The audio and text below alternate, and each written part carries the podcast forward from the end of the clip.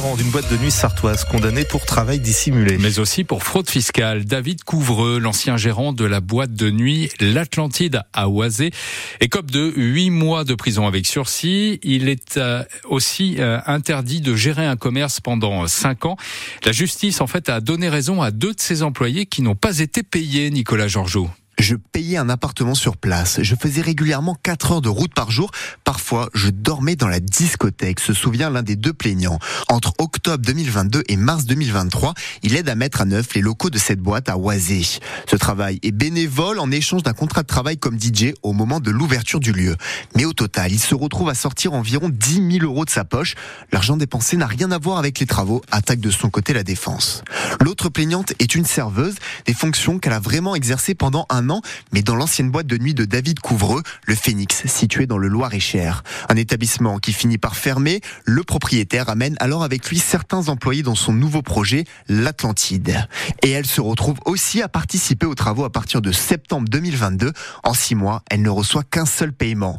Tout ça, c'est sans compter la sécurité qui n'est pas aux normes, le débit de boissons non réglementaire ou encore l'absence de comptabilité. Ils sont les dindons de la farce, juge la procureure. Nicolas Georgeot, l'Atlantide qui avait succédé au cabaret et au Rafale Flash, boîte bien connue des, des Sartois, n'aura été ouvert qu'un seul mois. La boîte de nuit a été placée en liquidation judiciaire. Et que s'est-il vraiment passé dans l'accident qui a coûté la vie à une femme au Mans? Ah, C'était vendredi euh, dernier devant le magasin Action près du carrefour Centre-Sud. La victime, une maman de 36 ans, a été euh, fauchée par une voiture qui a dévalé les marches devant la boutique. Mais contrairement à ce que pensaient dans un premier temps les enquêteurs, personne ne se trouvait au volant de la voiture.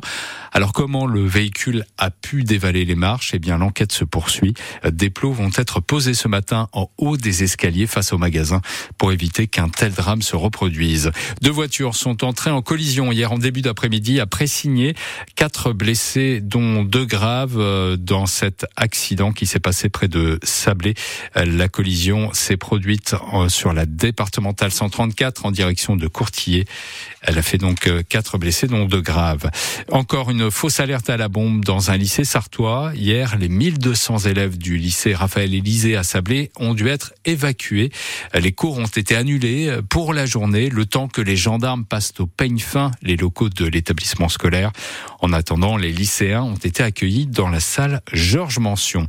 Le maire de Lambron, victime d'un incendie, sa maison a en partie brûlé. Alain Grémillon et sa femme ont dû être relogés.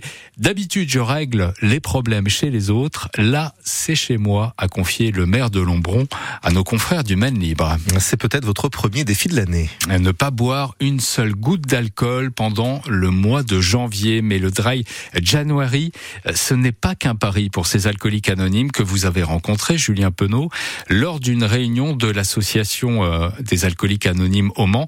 C'est même une nécessité pour éviter de sombrer. Bonsoir les amis, euh, Benoît, malade alcoolique, et je vais bien. Bah, ce thème, moi, il me parle, donner un sens à sa vie. J'avais perdu le sens, effectivement, euh, et je pense que la meilleure chose qui me soit arrivée, c'est que mon épouse euh, me donne ce numéro des alcooliques anonymes. Arrêtez de boire, c'est compliqué les 15 premiers jours, mais le plus dur, le plus dur, c'est de travailler sur soi pour ne pas reprendre ce verre. Puis la parole est libératrice, donc le groupe de parole qui est ici, ça aide énormément. En tout cas, merci à vous. Anthony, 37 ans. Normalement, j'aurais dû fêter mes un an cette année et euh, malheureusement, j'ai fait une rechute au mois d'octobre. C'est venu en flash, j'ai pas pu me retenir et la première goutte du premier verre a fait que bah, j'ai pas pu euh, gérer ma consommation. Il n'y a pas de tabou ici, on peut parler de ce qu'on a besoin et, et si on est dans la détresse, ils savent nous aider, ils ont les mots pour dire. Le désir d'arrêter de boire est la seule condition pour devenir membre des arts. Sylvain, 61. Nous, on se réunit bah, tous les jeudis ici. Il y a plein de gens qui sont alcooliques, mais qui disent non, non, je suis pas comme toi ou je suis pas comme vous. Qui s'enfilent leur apéro ou deux apéros tous les soirs. euh, Champagne, du whisky, du cidre, du vin. Si on peut pas s'en passer, c'est qu'on est alcoolique. Plein de cures, je les ai fait pour des tierces personnes. Mon ex-femme, mes enfants à l'époque. Et la dernière que j'ai faite en 2016, je l'ai fait exclusivement pour moi. Et ça, c'est super important. Faut penser qu'à soi. Pas pas le faire pour une tierce personne. C'est 9 fois sur 10, c'est voie l'échec. Et ce qui est bien ici, c'est que si on rechute, faut revenir et personne nous juge. Parce qu'on est que des alcooliques ici.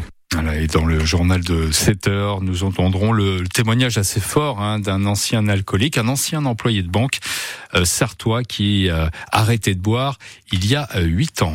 La Réunion a échappé au pire. Le passage du cyclone sur l'île française de l'océan Indien a certes causé pas mal de dégâts matériels, des routes coupées, des, in- des habitations endommagées par les vents à plus de 200 km heure, mais le bilan humain reste modéré. La tempête a, a causé la mort d'un SDF dans le nord-ouest de l'île. En revanche, le cyclone arrive actuellement sur l'île Maurice avec euh, des pluies torrentielles. Trois athlètes sartoises vont porter la flamme, la flamme, pas la femme, mais la flamme olympique qui traversera la France du 8 mai au 24 juillet. Laila Horto, triple championne du monde de karaté, Laurence Leboucher, euh, championne du monde de VTT de cyclocross, et puis Sandrine Lagré, euh, qui elle fait du squash, du tennis et de la course à pied, mais qui a aussi été transplantée suite à un cancer du sang. On ne sait pas où exactement elle portera cette, elles porteront cette flamme olympique.